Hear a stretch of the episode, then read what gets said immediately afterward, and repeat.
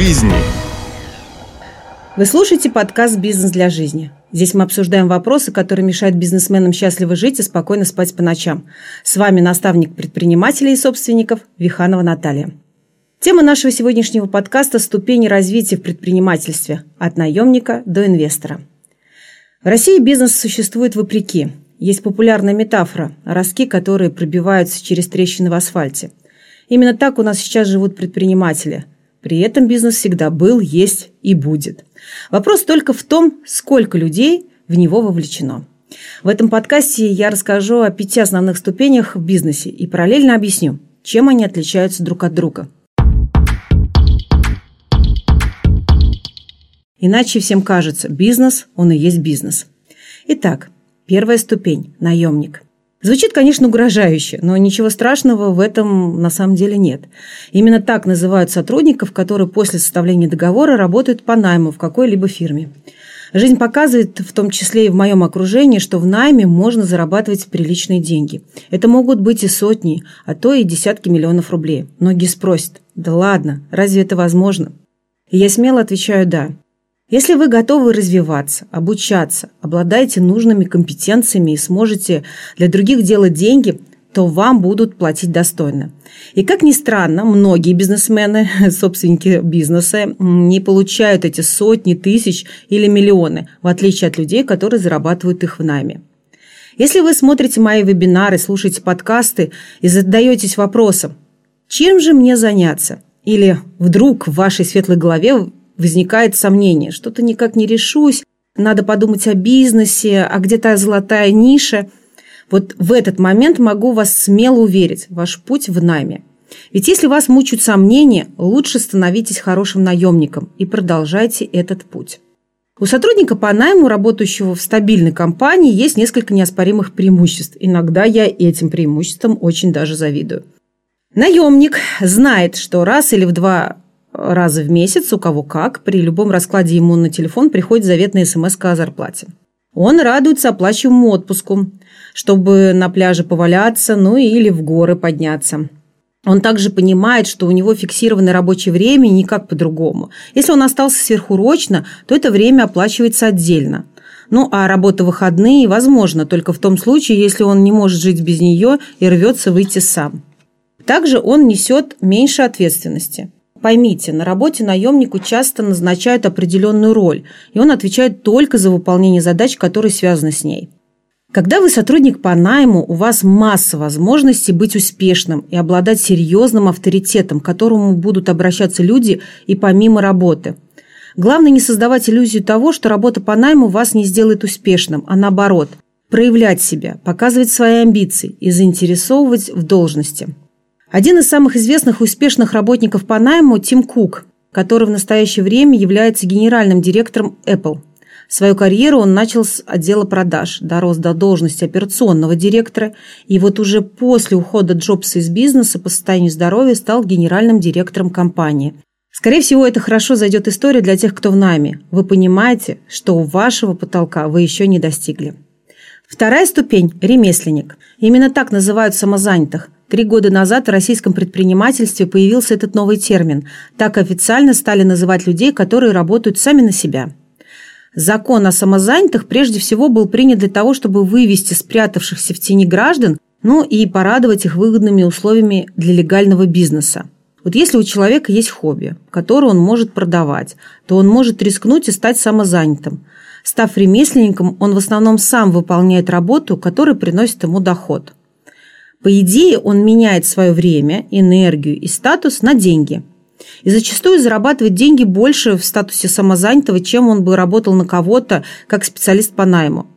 Или заработанные деньги равны этому эквиваленту, только вот над ним нет начальника, он сам себе режиссер, но и работает по своему сценарию. Часто в ремесле нет цели и прибыли, как это ни странно бы звучало – Сапожник, гончар, пекарь, мастер по маникюру не рекламируют себя, они просто находятся в известном месте.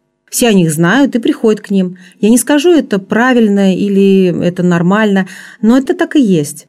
Что касается перехода ремесленника в найм, то, например, мой мастер маникюра, услугами которого я пользуюсь уже лет, наверное, 10, никогда не пойдет в найм, но и никогда не откроет свой салон.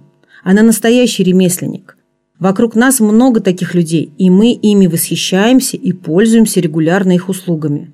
Вы должны понимать, что если вы выбрали свою стезю и вам она нравится, то не нужно пытаться что-то масштабировать, расширять, ну, пытаться угодить вашему окружению. Оставайтесь тем человеком, который не нуждается в рекламе. Люди сами приходят к вам, потому что вы нужны для них категория.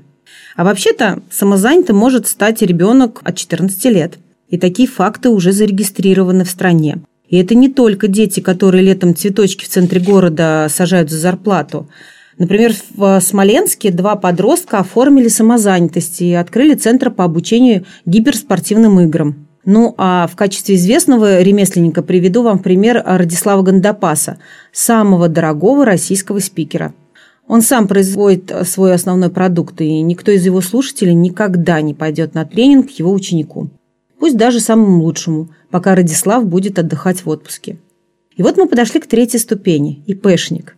Такое ласковое название в сокращенном варианте получили индивидуальные предприниматели.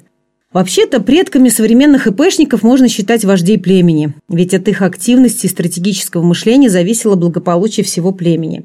Вообще, согласно статистике, 95% э, предпринимателей малого и среднего бизнеса в России имеют численность сотрудников до 15 человек и годовую выручку меньше 60 миллионов в год – это значит, что только 5 компаний из 100, представляете, какая маленькая цифра, смогли сделать шаг и сделать нечто больше.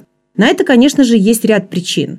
Ну, мне кажется, это упрощение налогового обложения, снижение внимания со стороны надзорных органов, ну и две главные причины – боязнь риска и нежелание выходить из зоны комфорта. Кстати, есть такой анекдот о налогах и предпринимателе. Начинающий бизнесмен заходит в книжный магазин и спрашивает продавца – где у вас книга об уменьшении налогов в малом бизнесе? На что продавец отвечает. Отдел фантастики на втором этаже. Вообще-то большинство предпринимателей ограничивают себя в росте сами. И чаще всего причина кроется именно в них самих. Когда они становятся предпринимателями, у них может быть в подчинении от 2 до 300 человек. У них есть страх потери контроля. Такие люди боятся потерять возможность уследить за ситуацией. Как оставить свое дитятко-то ненаглядное? дело всей его жизни каким-то посторонним, незнакомым людям. Это, конечно, ирония, но в принципе все так и есть. И поэтому, даже если штат растет, такой предприниматель продолжает управлять именно таким образом. Он лезет во все дела, без него ничего не предпринимается. И таких людей легко определить на отдыхе. Они все время в работе, круглосуточно висят на телефоне, решают возникшие вопросы. А вопросов каждый день все больше и больше. Часто люди, которые перешли вот из ремесленников в предпринимателя, дальше не растут.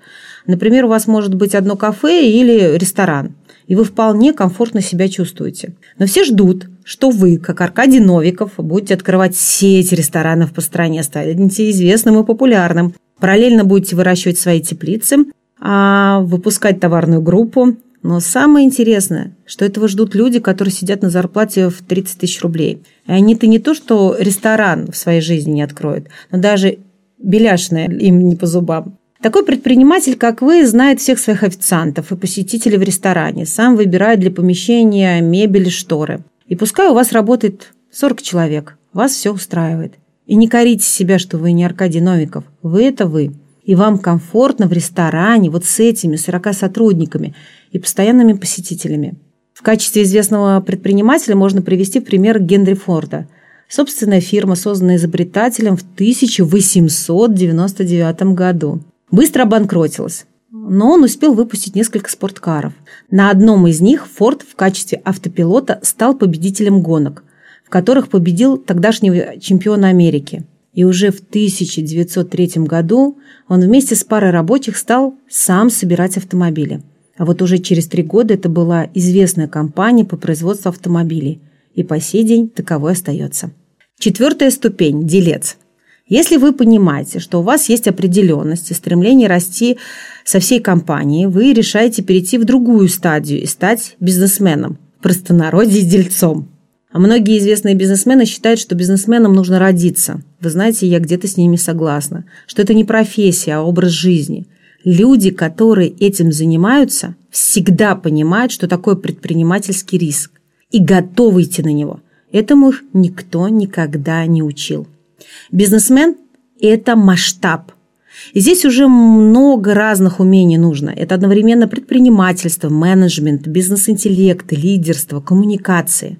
Вы делец, если у вас уже есть система, которая работает без вас и нуждается только в вашей эмоциональной подпитке.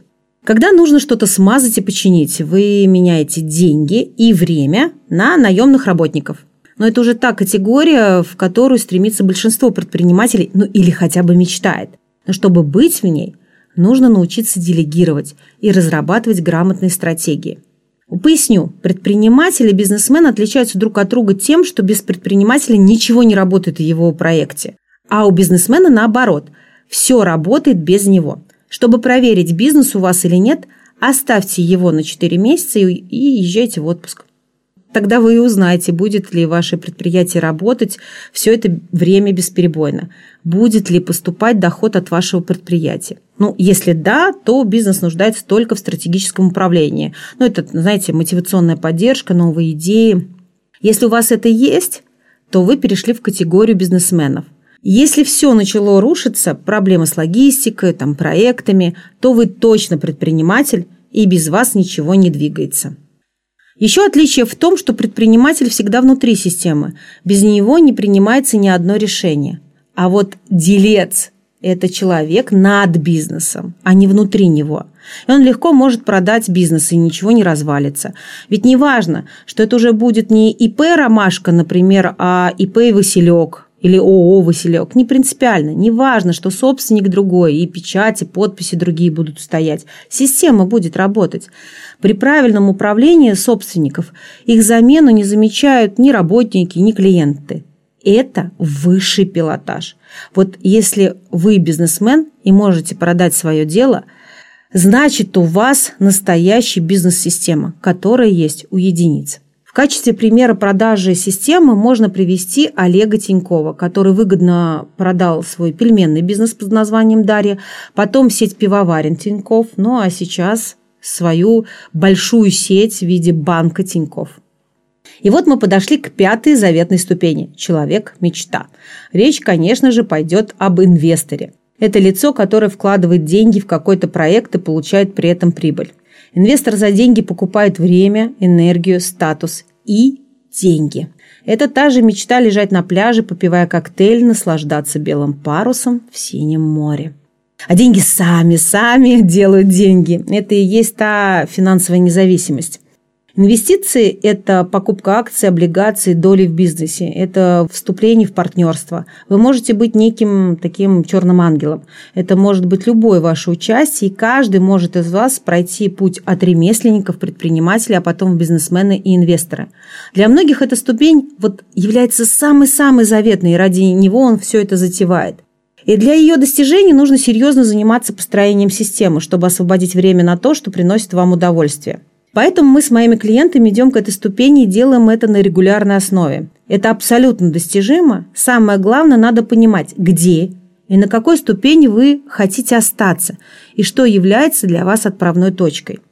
В качестве примера известного инвестора можно привести Илона Маска. В 1995 году он создал свою первую компанию Zip2, первый интернет-справочник. Сервис объединил карты города и бизнес-каталоги в онлайне. Это были его вообще, наверное, самые первые инвестиции. А вот уже позже Илон инвестировал уже в ныне известный PayPal и Tesla. Кроме инвестиций, Илон известен еще как шутник. Например, он собирался строить демократию на Марсе и ради первоапрельской шутки обвалил акции компании и назвал ребенка XHN12. Надеюсь, я правильно произнесла. Вот такие шуточки бывают, выдают а, бизнес-монстры. Бизнес для жизни. Занимайтесь своим делом. Не делайте то, что вас не зажигает, потому что этим вы затрачиваете свои силы и сгораете. Ваша работа должна приносить удовольствие. Если у вас есть свое ателье и вы не хотите его расширять, это нормально. Если вы являетесь сотрудником по найму, вас ценит руководитель, любят коллеги, и вы кайфуете от того, что делаете, это здорово. Значит, вы на своем месте, а это залог успеха. Делайте свою работу на славу. Это придаст вам силы, вы будете вдохновлены собой и результатами вашей деятельности. Буду рада, если полученная информация поможет вам понять, стоит ли вам расти дальше или же оставаться в любимом деле и продолжать развиваться в нем. С вами была Виханова Наталья и подкаст для тех, кто хочет строить бизнес для жизни, а не зависеть от него. Делайте свое дело классно и живите в гармонии. Ставьте лайки, рекомендуйте подкаст своим друзьям, отмечайте меня в своих соцсетях. До встречи в следующем подкасте. В нем мы поговорим, какие шаги можно и нужно предпринимать при переходе по ступеням от самозанятого до инвестора.